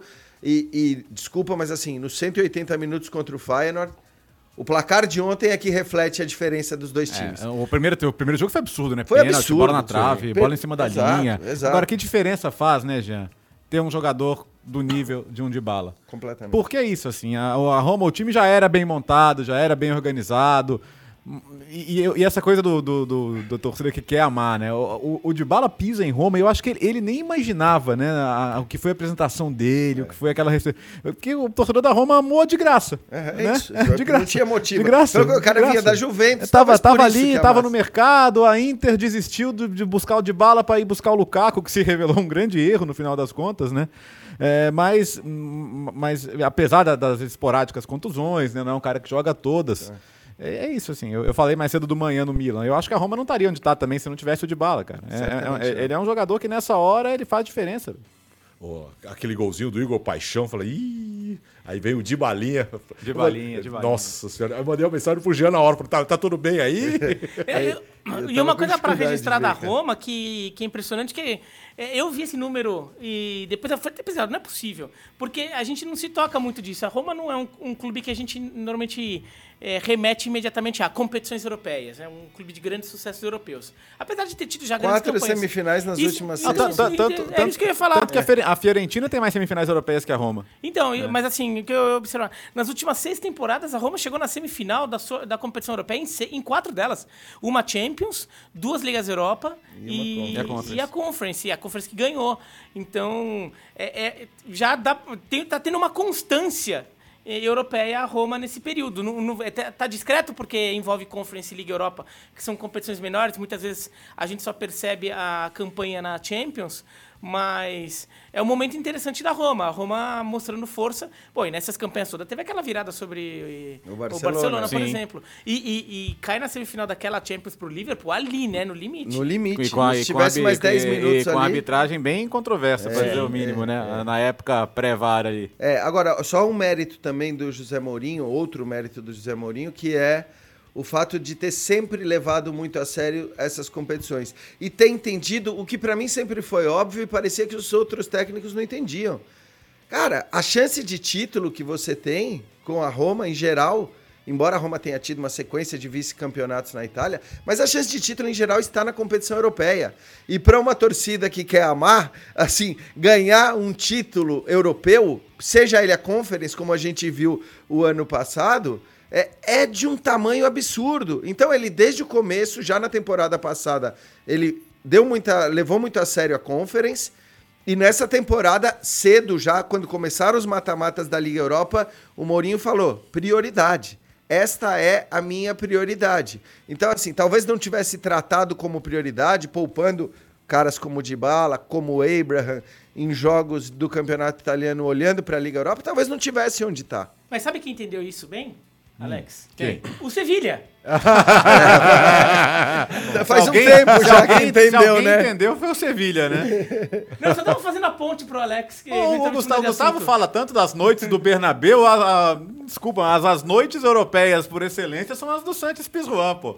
Isso é sacanagem. Eu preciso O- conhecer ainda, viu? que eu Tirou, tirou o ainda. United pra nada, pra nada. Cara, foi Não, e a gente O que, que e o- e o aconteceu United, nesse hein? Sevilhão? Não, Fala, é que o United parecia que nessa temporada ia acabar com a sua maldição com os espanhóis, né? Porque já tinha tirado o Barcelona, tirou o Betis, aí caiu pro Sevilha. As últimas seis eliminações do United em torneios continentais foram para times espanhóis, sendo que três foram para o Sevilha. Se existem as noites mágicas do Bernabeu e a relação especial do Real Madrid com a Champions League, o modo Champions do Real Madrid, existe o modo Europa League do Sevilha e as noites mágicas também de, de Europa League do Ramon Sanchez Pizjuan. É, é incrível, a gente está falando de um time é, com três técnicos na temporada, é, a primeira parte da Liga lutando contra o rebaixamento, é, jogadores que chegaram, de que o Jean Odd tanto gosta, criticado, criticado na Espanha por algumas contratações, um time que parecia que não, não, não ia da Liga de jeito nenhum, aos poucos voltou da Copa, somou pontos em La Liga, foi se recuperando, José Luiz Mendilibar, e tá aí na semifinal da Europa League. Alguém duvida do Sevilha? Alguém Não. duvida do Sevilha? É, é, Tecnicamente não é o melhor time da competição, tá bem longe disso. Mas tem esse lado mental extremamente forte na competição europeia. Em La Liga já vive uma situação mais tranquila. Alguns jogadores conseguiram recuperar um pouco o nível, outros jogadores foram até recuperados fisicamente. O Marcão, por exemplo, zagueiro brasileiro que veio do Galatasaray, ele perdeu boa parte da primeira, da primeira parte da temporada lesionado, voltou agora. Voltou agora. E ele foi uma aposta do alternativa do Monte. né? Agora vem mostrando, vem dando, vem, vem dando um pouco mais de resultado. Então, assim, é, é- é incrível também a relação que o Sevilha tem com a Europa League. Ah, ó, o Sevilha ganhar mais dois jogos na Liga não cai. Então eu acho que dá, dá, pra, É, dá pra olhar pra esses tá jogos aí com, com, com a Juventus e, e vou te falar, a Juventus sofreu muito com o Sporting. eu Acho que a Juventus tem que jogar mais contra o Sevilha. Agora, o Manchester United, cara, é, no primeiro jogo o United deu muito azar, né? Era pra ter ganhado bem, não era nem exato. só pra ter ganhado, era pra ter Tipo, ganhado 3 a bem. 0 podia ter teve, sido. Teve as lesões e tudo, mas, cara, é assim, o, o, o De Gea, você tem o Maguire, Nossa Senhora, você tem o Maguire cercado por três. Pra quem que você vai passar a bola? Pra qualquer outro. Pro Maguire. Então, é, é, eu, eu, eu- sem, sem minimizar o erro do Maguire, tá? Que ele tem que se virar ali. Mas é, é- é- é o, é o último passe que você pode dar ali é pro seu zagueiro, que não é um primor de técnica, pressionado. É. Então, e, e o Gea ainda erra no terceiro gol. Então, eu acho que pra mim acabou pro Gea, cara. Eu acho que ah, ele já não cabe no modelo de jogo do Ten Hag. Ele é muito caro, tanto que o United tinha um- uma, uma cláusula de renovação que não vai exercer. Se renovar, vai ser por muito menos. E eu acho que o United tem que buscar outro goleiro. Não tá só na conta dele, não. Tá o time todo foi Não, o próprio Maguire É, também, O próprio né, Maguire tem, tem, tem- E eu acho que é outro também. O problema é, que assim, ele é um dos salários, é, também é um salário altíssimo. Esse não tá em fim de contrato e, e pro jogador querer sair, né? Tem que E- ser algo muito e- vantajoso. E é o inglês, né? Os ingleses Exato. assim acabam. Tem, Uma tem- valorização é, tem, é interno, no mercado interno lá, né? Eles muitas vezes são mais generosos É. com, com os ingleses. Mas o Manchester United jogou muito é, com, com a zaga reserva, né? Porque tinha desfoque do Varane e do E o Lisandro. Martinez. E ele não tinha o Bruno Fernandes. É, então. E o Rashford O também na Rashford não frente. estava bem também. É, não estava né? Bem. dizer, por isso que ele entra durante o jogo. É, mas todo o problema do Manchester foi semana passada, né? É, assim, aquele Então, jogo. mas- 2x0 Só sobrando. uma não, e coisa, dois gols contra É. absurdamente bizarros. Mas é engraçado que assim, eu tava pronto, inclusive, né? Vamos dizer, se o jogo tivesse acabado de uma maneira diferente o segundo, tava pronto pra dizer, não. O United perdeu a classificação no primeiro jogo. Só que não dá pra falar Não, não isso pra depois falar. que você toma 3 a Foi, 0 foi- no jogo foi de ridículo. volta. Por mais que você tivesse todos os problemas, e claro que a gente tá falando de Bruno Fernandes, Rashford e da dupla de zaga. Talvez a gente esteja falando assim dos jogadores mais importantes do Manchester United, junto com o Casemiro. Então, claro, era, era a parte mais importante do time, tava de fora. Ainda assim, o que a gente viu Não no segundo não. jogo, não dá pra dizer que perdeu no primeiro jogo, quando de fato o United foi Assim, muito e- melhor. E, é entender a questão mental desse time. Por exemplo, o 7x0 do Liverpool. É, é o time que indiscuti- indiscutivelmente, o Manchester United tá dando passos importantíssimos, sabe? Pode chegar em uma final de FA Cup, já ganhou um título na temporada, vai se classificar para a Champions League. Então, assim, primeira temporada do Ten Hag, boa no geral, boa no geral. Mas esse time tem algumas noites em que, assim, se as coisas começam a dar errado, elas dão tremendamente errado. E são coisas para pensar. Eu acho que vai zarpar uma barquinha aí no, no final da temporada, viu? E, e a Juventus? Vai, né? Vai, Falam vai. em 15 jogadores. É, sim. Né? A imprensa inglesa, a imprensa inglesa já começou aquele, a, a, a, montar lista, né? Mas nos bastidores falam uma, uma saída até de 15 jogadores. É, porque aí tem os jogadores voltando de empréstimo. Tem jogador também. que nem é utilizado, é. né? Tem Bailey, tem Alex Telles, estão emprestados, isso, enfim. Isso. Tem, tem, vários caras que não, não vão ser aproveitados. Rabiot na Juventus. Alex Telles tem emprestado pro Sevilla, inclusive. É. pois é. Mourinho já deve estar tá de olho. É. Smalling, Matite. Foi, cara, os caras, os caras foram é. monstruosos na campanha da Roma. Então, vamos ver o que, que sobra ali. É, acho que o, esporte ficou até um atacante de, de eliminar a Juventus. É, falta, né? Falta. O Paulinho tá machucado, faltam outras opções. Jogou o Pedro Gonçalves, o Pote jogou mais avançado, mas quantidade de bola que passou na área da Juventus nos é. últimos 5, 10 minutos senhora. ali. Olha, a Juventus gosta, né? A Juventus gosta, a Juventus gosta, né? E mesmo tendo todos os jogadores que tem de Maria, Chiesa, entrou o Pogba, que tá vivo ainda, entrou no segundo tempo. Mas foi, foi no modo sufoco, né? né? E o Sporting já no primeiro jogo não merecia ter perdido, né? O, o, os dois goleiros da Juventus, o César e o Perim, fizeram defesas espetaculares. Mas é essa, essa é a realidade da Juventus, né? Essa Juventus. É, a Ju... é, é engraçado, é né, Juventus, cara. Que eu, enfim, ontem eu vi mais do jogo da Roma, né? Do jeito que eu consegui ver e tal. E depois aí fui ler hoje a Gazeta dello Sport é, para ver o relato do jogo da Juventus e tal. E aí começa com é, é, soube sofrer. O tal do soube é, sofrer que você. A Juventus ela só sabe sofrer praticamente, cara. Ela sabe sofrer desde o começo da temporada. O que ela ganha de jogo jogando. Não é que ela joga mal ela joga pior do que o adversário, o adversário produz muito mais do que ela, chega muito mais ao gol adversário, obriga o goleiro a fazer um monte de defesa e ela ganha os jogos por 1 a 0 ou empata por 1 a 1 quando esse resultado é suficiente. É um negócio impressionante mesmo. Eu acho que é, é, é a maior eh, diferença ali, distorção entre futebol jogado e resultado obtido. Quer dizer, eu não sei se isso pode se estender até a final da competição. Acho que pode, né? Pode. Tem, pode, que pode, pode. Agora, agora, mas é, Soube mas, sofrer, mas não precisava é. sofrer tanto. Mas é. vai precisar jogar mais para ser campeã vai, da, da, Liga Europa. Mas, mas acho que a Juventus também tem um problema na temporada. É, bom, primeiro que, no final das contas, a Juventus é, está até hoje com um técnico que, aparentemente, a Juventus, em nenhum momento da temporada, é, é teve a percepção de ser o melhor técnico para ela, mas não, não tinha como trocar de treinador. Por questões financeiras. Por questões financeiras, para pagar a multa do Alegre. E agora voltaram a falar do Zidane, inclusive, na Juventus, para a próxima temporada.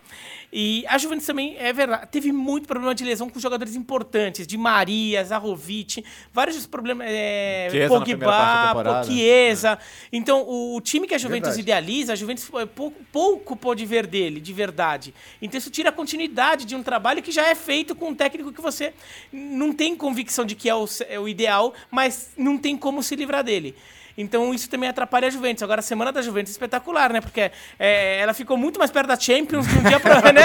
É. Questão de 48 horas. Ah, no mesmo dia, ela, no é. mesmo dia ela passou para semifinal da Liga Europa e saltou de sétimo para terceiro. Sim, porque ela recupera pelo menos provisoriamente é. os pontos, assim. Ainda, Sim, ainda esse tem tapetão promete, hein? Ainda tem é. instâncias para correr. Mas... É, é, bom lembrar assim, a Juventus fez os pontos. O, o Alegre sempre falou isso, né? Olha, eu, eu, conto que a gente fez esses pontos no campo, então estou contando com eles. A realidade é que não. Foi um, um nos primeiros jogos foi um baque. A Juventus teve que a Juventus fez alguns jogos muito muito, ruins ali depois da punição. É, o, o, é importante só explicar, a punição não foi anulada, a, a, o processo, a, quer dizer, ela, ela, não existe nesse momento, mas o processo foi devolvido. Mas assim, você tem uma primeira instância, primeira instância joga para a segunda instância, Isso. a segunda instância joga para uma terceira instância, que é o que é o comitê, o colégio de garantia. O que essa útil, que seria a última instância esportiva, o que essa instância fez foi devolver para a anterior. Né? Então, não, ó, eu não entendi por que esses 15 pontos aqui com base na, na fundamentação, não está não, não, não tá completo o suficiente para justificar. Vocês vão ter que fazer um novo julgamento. Como os dirigentes, os principais, Anhele, Nedved, Rivabene, esses caras, ou Paratit, né, que até pediu demissão do Tottenham, eles tiveram a pena confirmada, quer dizer que a violação de fato existiu.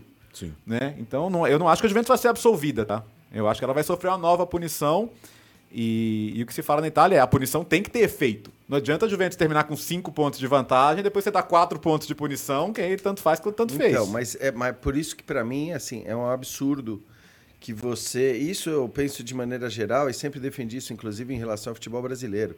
Cara, é, você não pode fazer o campeonato andar, andar, andar, chegar na sua reta final para aí determinar qual vai ser a punição.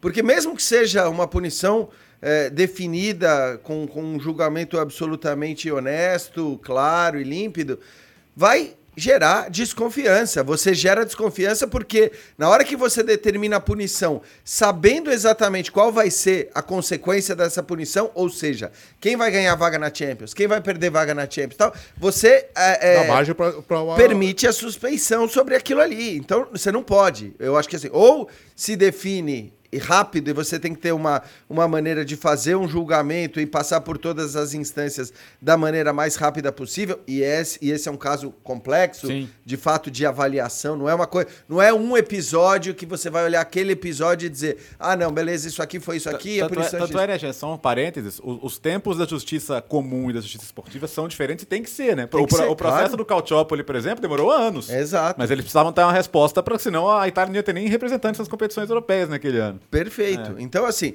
eu acho que ou você tem esse processo rápido se ele é viável, ou, beleza, você não vai mexer na, na, na, na tabela dessa competição. Você pode até determinar depois, para o ano seguinte, ó, a Juventus vai ser rebaixada.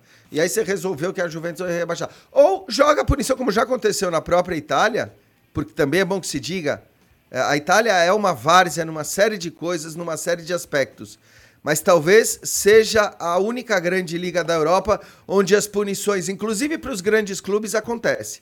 Então tá todo mundo falando, ah, não, mas ó, que várzea e tal. Não, que várzea não, porque se fosse com o Real Madrid, provavelmente o Real Madrid não ia acontecer nada. Quero ver se vai acontecer alguma Olha coisa com o Barcelona. É, Exato, é isso. Quero ver se vai acontecer alguma coisa com o Barcelona. não vai, a então, não ser que venha da UEFA. Então, vai, assim, eu é bom a gente vai, fazer... Não, tô falando aí na Liga. Não, mas na, na UEFA você acha, né, Gustavo?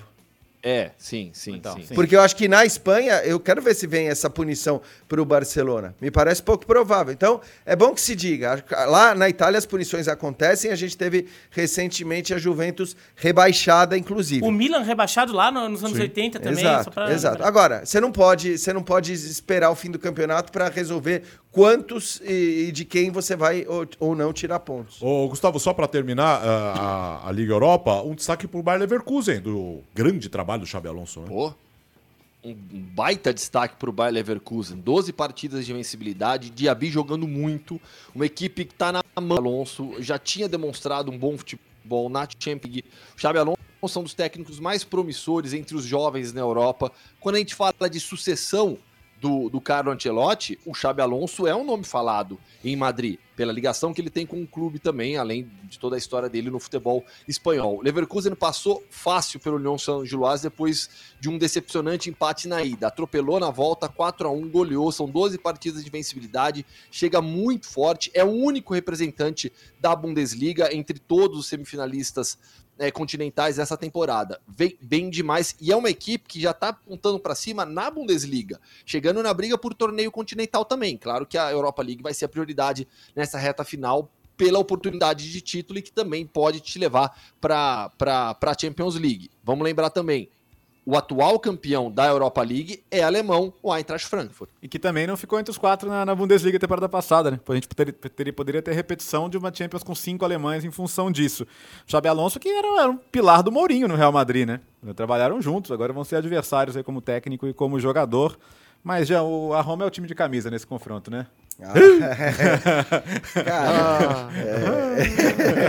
é, eu não vou, não, não, vou nem entrar na questão camisa, mas olha, acho que a confiança em Roma tá, tá grande em relação, pelo menos, à presença na final. Você, né? você quer a final com a, com a Juventus ou com o Sevilha? Com a Juventus. Ah. A Juventus, porque eu acho, porque aí, assim, é olhar para o futebol. É, eu acho eu vou, que hoje. Eu vou Roma... mandar esse vídeo lá para a Alemanha, pro, pro Xabi A Roma, a Roma joga mais o pessoal, que a O pessoal recuperou uma frase do Mourinho outro dia que falaram pra gente, ah, da Juventus e tal. Ele falou, tem certeza que a Juventus não tem 59 pontos? Porque a gente tá na Itália, né? aí ontem o pessoal, é, muita gente claro, repostou isso aí. Era... Então, Mourinho e Juventus numa final, cara, então, eu, eu já tô, eu já estaria com a pipoquinha aqui é, preparado. É, e a Roma já enfrentou, considerando que a Liga Europa é a Copa da UEFA, né? A Roma já teve uma final italiana na Copa da UEFA contra a Inter. Contra a Inter. É, e, e, a Juventus também já teve uma final italiana contra a Fiorentina, a Fiorentina do Dunga. E uma Parma que perdeu, né? Ah, e uma que o Parma que perdeu. Agora, é. assim, tá longe disso ainda, evidentemente. A Roma precisa passar pelo Bayern Leverkusen, precisa jogar uma eventual final se passar pelo Bayern Leverkusen. Mas, cara, eu fico imaginando o que vai virar o Mourinho em Roma se ele consegue ganhar. A Roma nunca tinha vencido um título continental oficial da UEFA, né? É, se a Roma consegue dois títulos continentais, um ano depois do outro, subindo a escadinha. Com, contra a Juventus é, ainda, imagina. Contra, e, Juventus. Cara, ia ser uma. Ó, dá, dá arrepio até aqui. Empolgação, Jean. Controle a sua ansiedade. Ganhou a Conference, ganhou a Europa League, agora é a É isso, a escadinha, é, a escadinha. É Calma, só vou falar disso depois da final da, da Liga Europa, tá? Matheus Ribeiro, Maicon Douglas, Anderson Bento, Adriano Ramos, Eduardo Veríssimo.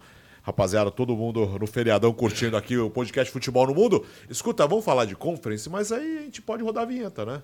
Podemos, João? Ah, podemos. Podemos. É. Então, hoje. É, ao vivo, ao vivo para todo o Brasil. Já que por estarmos ao vivo não temos as entrevistas, a gente vai ter então a segunda versão na semana do Mundo Hoffman. Pô, finalmente chegamos na prioridade, né? Que é a Conference League. Estão enrolando aqui uma hora falando de Champions, de Europa League. Finalmente chegamos. O melhor para o final, né? O melhor é sempre o final.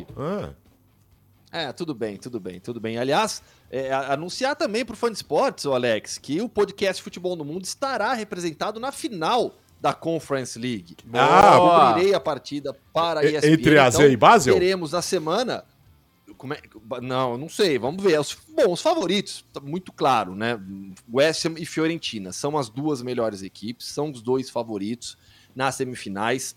É, acho que o AZ tem capacidade para surpreender. O Basel, eu acho, o Basel para mim, o Basel já foi uma surpresa diante do Nice. Né? O Nice controlou o jogo, estava vencendo, tomou um empate depois da virada na prorrogação, acabou eliminado. Mas é, o, o AZ sim é um bom time, comandado pelo Pascal Janssen. São duas equipes da Eredivisie é, representadas na, na, Aliás, uma equipe da Eredivisie representada na, na, na, na, nas semifinais dos torneios continentais. O Feyenoord ficou pelo caminho. Mas vamos lá.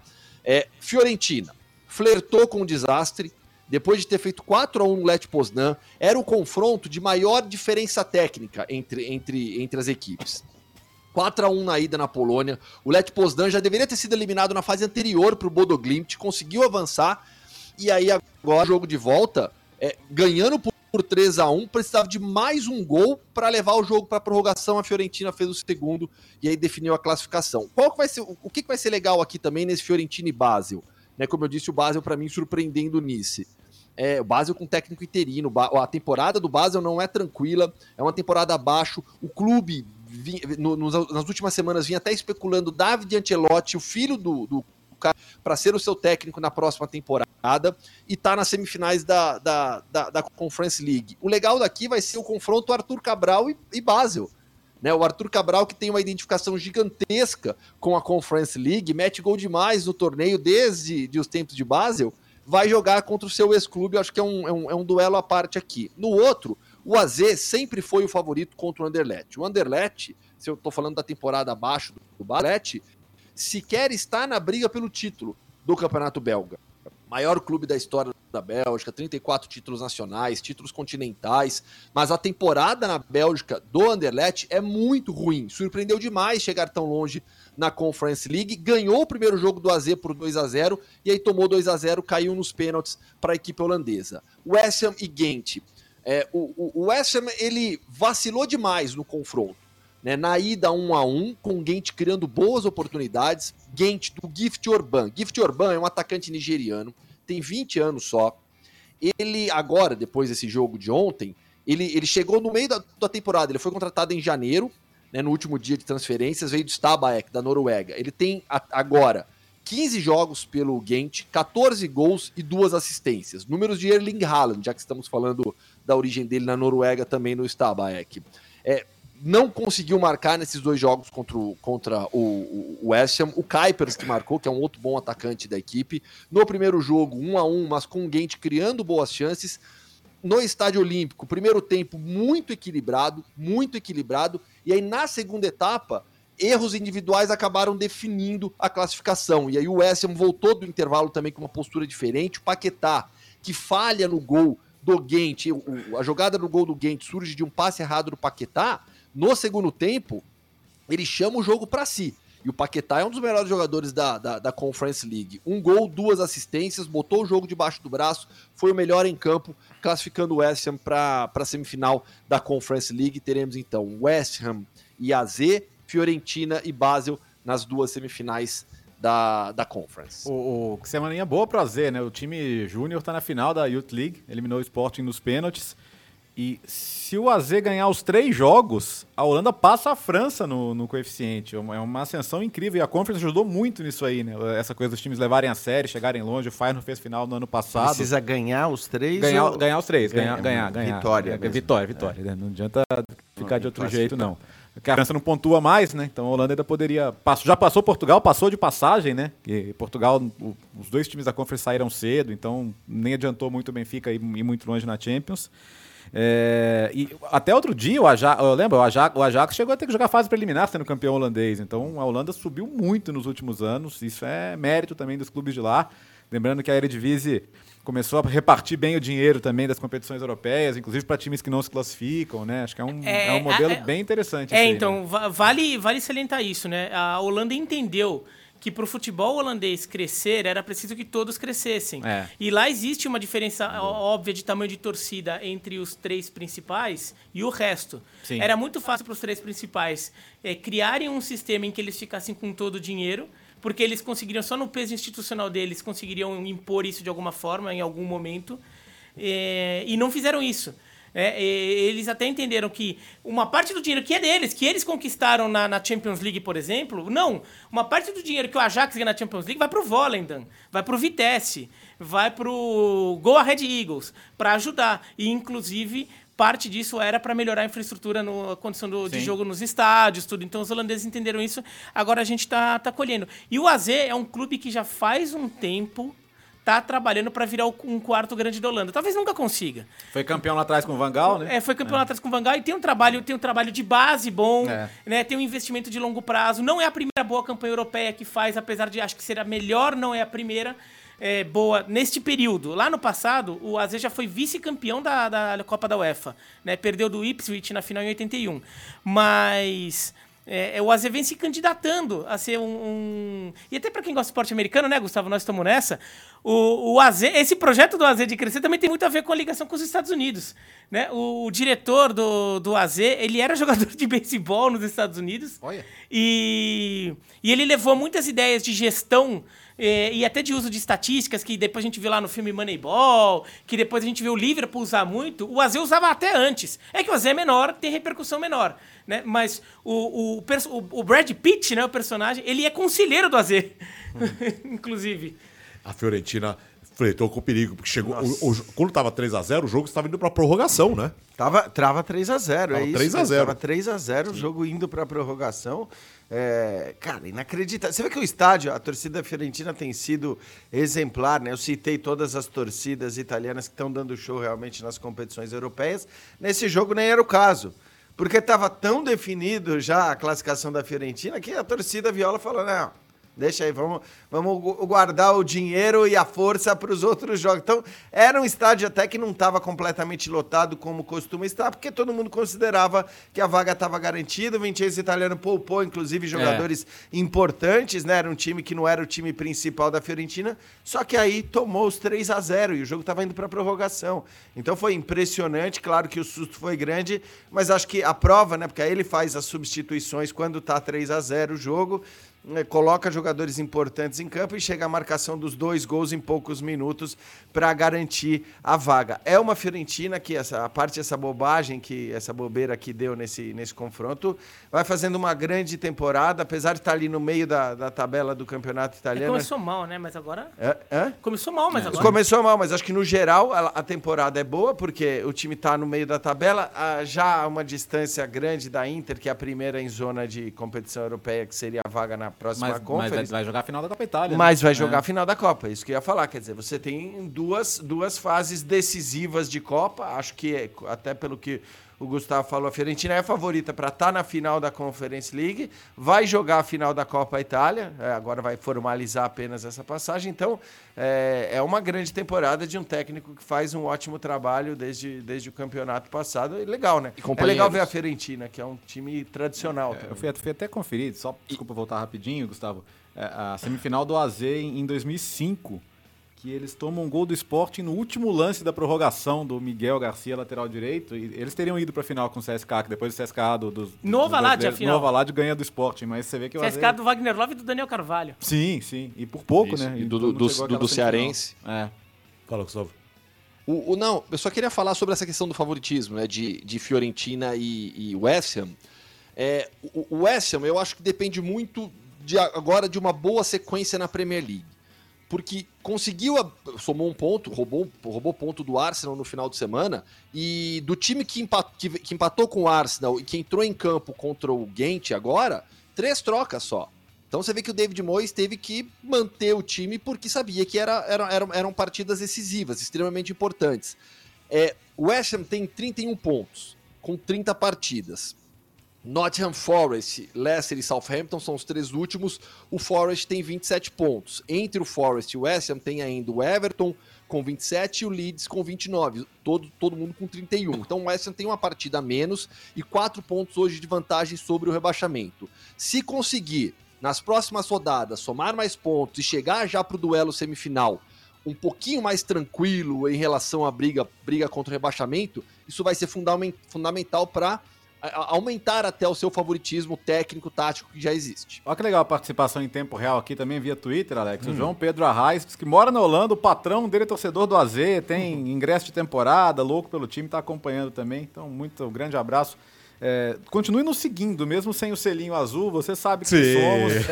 recusem, recusem imitações. imitações. É. Até porque o selinho azul não vale mais é, absolutamente nada. nada. Significa só que não, você vale, quer dizer, tem um valor, né? Tem um valor. tem um valor. Só vale Na verdade, vale. Só vale pelo valor. Agora ele custa, né? É, é isso, ele não vale. Ele, um, custa, não, ele não vale, ele tem um preço. Ele tem um preço. Ele tem um preço. Ó, seja, então, realmente. Ah. Ou seja, perdeu seu valor, pronto. É isso.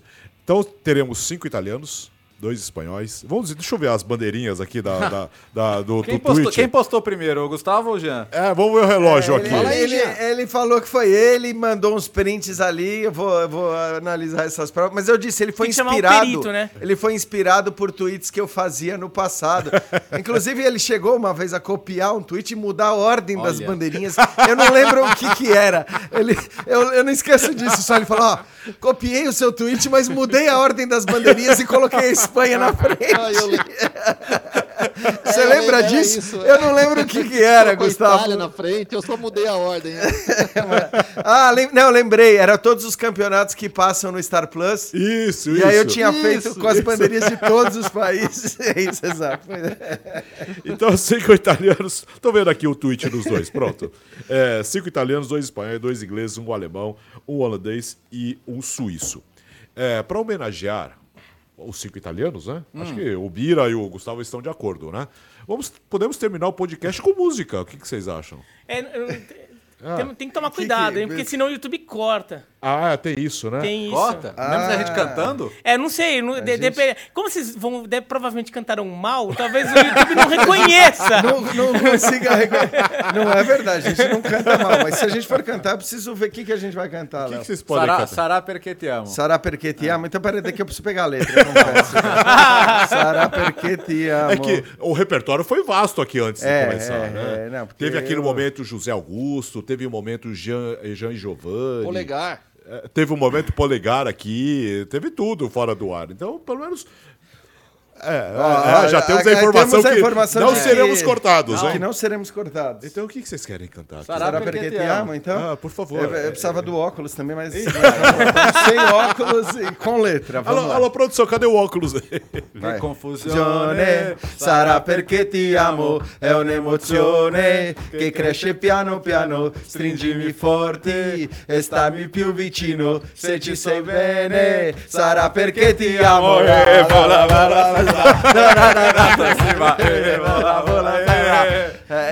o, boy é a torcida do Milan que canta essa última estrofe, ela canta assim. Stri- stringimi forti e stammi più vicino e chi non salta è proprio Juventino. La la la la la la la. É que- é que- Cara, quem- se a final for quem não Roma- pula é Se, Juventino. se, se a final for Roma e Juventus, a gente- o Jean tem que ir, cara. Desculpa. É isso. Tem que ir, Viu, tem que ir. ESPN? É, Alô, tem que ir. João É, Simões, Não, tem que ir. Pós, tem eu que ir. preciso Bora. estar Tem na que ir, final tem se a que ir, Roma tem chegar que à ir. Já, decisão. já Obrigado. vamos levantar a campanha. Se, se a Vamos final fazer for- campanha. Ro- Já que ele. Já, na- na- já que o Gustavo já. Bom, o Gustavo já tem a passagem Eu vou garantida. pra né? Praga, Isso. eu sigo pra Praga e aí o Jean vai pra Budapeste. Perfeito. Nada mal, né? Belo, belo passeio. Nada mal, hein? É, Escuta, mas eh, eu, quer- eu quero usar uma música mais conhecida para o do público, assim, né? O que, que podemos, assim, uma coisa meio Fábio Júnior, assim. Ah. assim, assim o público reconhece. O que, que, o que, que temos aí? Qual que era que você É, é, falou, é, Léo. Bertozzi? Como é que é? A do polegar. queria- Ah, Não, não, não. O polegar o Fábio a do Júnior, pro público, é pro, pro público conhecer, Tem, alguma por música. exemplo, assim. a música que todo mundo conhece como Felicidade do Fábio É, Júnior. Na verdade, a, Felicidade. origina- a original dela se chama Gente de Mare, Gente né? di Mare, é verdade. Raf e Humberto Tozzi, não é Bertozzi. Humberto Tozzi. Não é Bertozzi. É, temos aí? Temos aí. Bertozzi. Temos, temos, temos, temos- Vai. Assim o público conhece. É um momento, é um momento cultural aqui, né? Gente, mo- Mas, mas, momento- mas aqueles vamos mo- direto no, é, no refrão, no né? refrão, né? Porque senão... É, aqueles lá. momentos anteriores, assim, antigos do, do futebol no mundo, com muita música. Ah, vai. Gente di mare, wow, wow, wow, wow, Che che se ne va, dove gli pare e dove non sa, gente che muore di nostalgia, la, la, la, ma quando torna dopo un giorno muore per la voglia di andare via. Foi bem, Foi bem. Acendeu a luzinha. Muito bom. É, pronto, homenageamos todos os times. É, pronto. É, depois dessa podemos ir embora? Podemos fazer, fazer o quê aqui? Até que eles são afinados, né? Fã de esportes, né? Até tá notinha pra eles aqui, direitinho, né? viu? A gente, a gente vai ensaiar. Se, se um dos italianos, vamos fazer isso? Ah. For campeão de umas competições, a gente ensaia e traz aqui uma apresentação em mais alto nível é, de, uma, de uma canção dessas. Sim. aí, tá? Tá bom. Pode ser, né? Boa Fecha. ideia, boa Sim, ideia. Acho justo. É isso. Podcast Futebol no Mundo 226. Para falar muito das três competições semifinais que o Bira não tá entendendo nada. Não, eu- eu- assim, eu, eu, eu fiz aula de italiano, falo italiano. Eu que eu cansei de ver essas, ouvir essas músicas nas aquelas a- Mas por aulas que, de que você não cantou com a gente? Eu que eu não sei cantar. A gente sabe, né? Não, não sei nem a letra, não sei nem o ritmo. Eu sei cantar lá do Nemobile, essa eu sei, mas eu não vou cantar, não vou fazer isso com as pessoas. Ai, ai, Arthur Caetano, karaokê no mundo. Le- Lembrando, lembrando a tradição do futebol no mundo, né? Que é de Velhos muito musical. É, pô, o Maurício Scalione tá dizendo, já podem ir ao Eurovision. Ô, mo- grandes momentos do Eurovision. Cara, aliás, os caras me marcaram as semifinais das competições europeias pra mesma semana. Ah, não, ah, tá, não. Pô, eu vou ter que dividir cinco telas, velho. Igor Damasceno, vergonha alheia. Como assim, vergonha? É isso. Tchau, Gustavo. Valeu, gente. Um grande abraço pra todo mundo. É. Legal demais ter feito esse podcast ao vivo nesse final de semana. Amanhã, então, noite, sem ser muito mágica, lá no Bernabéu contra o Celta por La Liga. É, mas, mas, uma- a, a- mas a vitória tem relevância, tá? Pelo amor de Deus, que o Atlético de Madrid tá Não, chegando. O hein? pessoal tá A cobrando. comi- o que acontece é o seguinte, rapidinho, ó, o que acontece é o seguinte, a gente tem no final de semana o Atlético de Madrid indo até a Catalunha, vai jogar contra o Barcelona. O Atlético de Madrid é o time do momento em La Liga, 13 partidas de invencibilidade. Podemos ter, ao final do, deste final de semana, a diferença caindo para 8 pontos. E aí, no meio de semana, o Barcelona joga aqui em Madrid contra o Raio, lá em Baiecas. Ente- E, e o, e o Real Madrid vai para Catalunha jogar contra o Girona. Então, assim, na cabeça do madridista, na quinta-feira a diferença tá de cinco pontos. Mas ele vai ter que torcer, ele vai ter que torcer pros outros dois times de Madrid, é isso. É, pois é. É simples assim. Sim. Bom, Sim. Bem, depende, depende do Atlético e do, do Raio. Ó, antes das despedidas, o pessoal tá cobrando hábitos alimentares do Ah, Leal. como foi, ó, como foi o seu café da manhã, assim, pra madrugar aqui nos canais? Nada, eu não comi nada. Meu Deus! Eu, eu, eu tô, seu eu hábito tô de jejum. Por isso que ele tá meio pálido, meio caído, ele não ficava olhando em pra jejum, gente velho. assim. Eu não comi nada hoje, só bebi água. Esse é o hábito alimentar dele hoje, ó. Ele- que, qual foi o seu, qual foi, que foi o seu café da manhã? Nada. Nada. Não, o pior é que assim, eu, eu bobiei também, porque tinha sobrado um pedaço de pizza do jantar, e daí eu, eu comi. E daí eu comi de noite, assim, deu aquela fominha mais tarde, e depois eu pensei, não, eu devia ter deixado pra comer de manhã antes de sair pro podcast, né? Pizza de quê?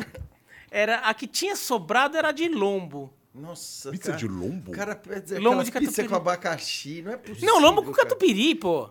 Como é abacaxi? É, lombo, Mas aí, cara. mas, é, mas Pizza não, é, não é lombo, melhor frango Sabe, o que é mais, sabe o que é mais absurdo aqui? O, Gi- o Ari Aguiar fez a cabeça do Jean Odd. o Jean acha que eu defendo ketchup na pizza, sendo que eu sou o maior, o maior Ah, crítico ketchup- disso. É, não, Ketchup eu não aí, sei, desculpa, mas né? você- gosta de Não, não, é, não, não, não, pizza Califórnia não. É, é. O, o Biratão é o cara que toma sorvete de lavanda, mas ketchup na pizza não pode. Não pode, não pode. É. E em vez de frango catupiry, é longo catupiry. Frango catupiry, é mais legal. Não, eu não pô. gosto de frango. Ah, é verdade. Esqueceu esse pequeno detalhe. Tchau, obrigado, viu? Valeu, Valeu, valeu, hein? valeu. valeu, pessoal. Valeu, fã de esportes. Obrigado. Se- eh, semana que vem estaremos de volta no seu tocador, no YouTube, com a edição 227. Essa foi uma edição super especial ao vivo no YouTube para todo o Brasil para falar muito das três competições europeias. Semana que vem estaremos de volta. Tchau. O podcast Futebol no Mundo é um oferecimento de Ford, Motorola, Betfair.net, Claro e Sal de Fruta Eno.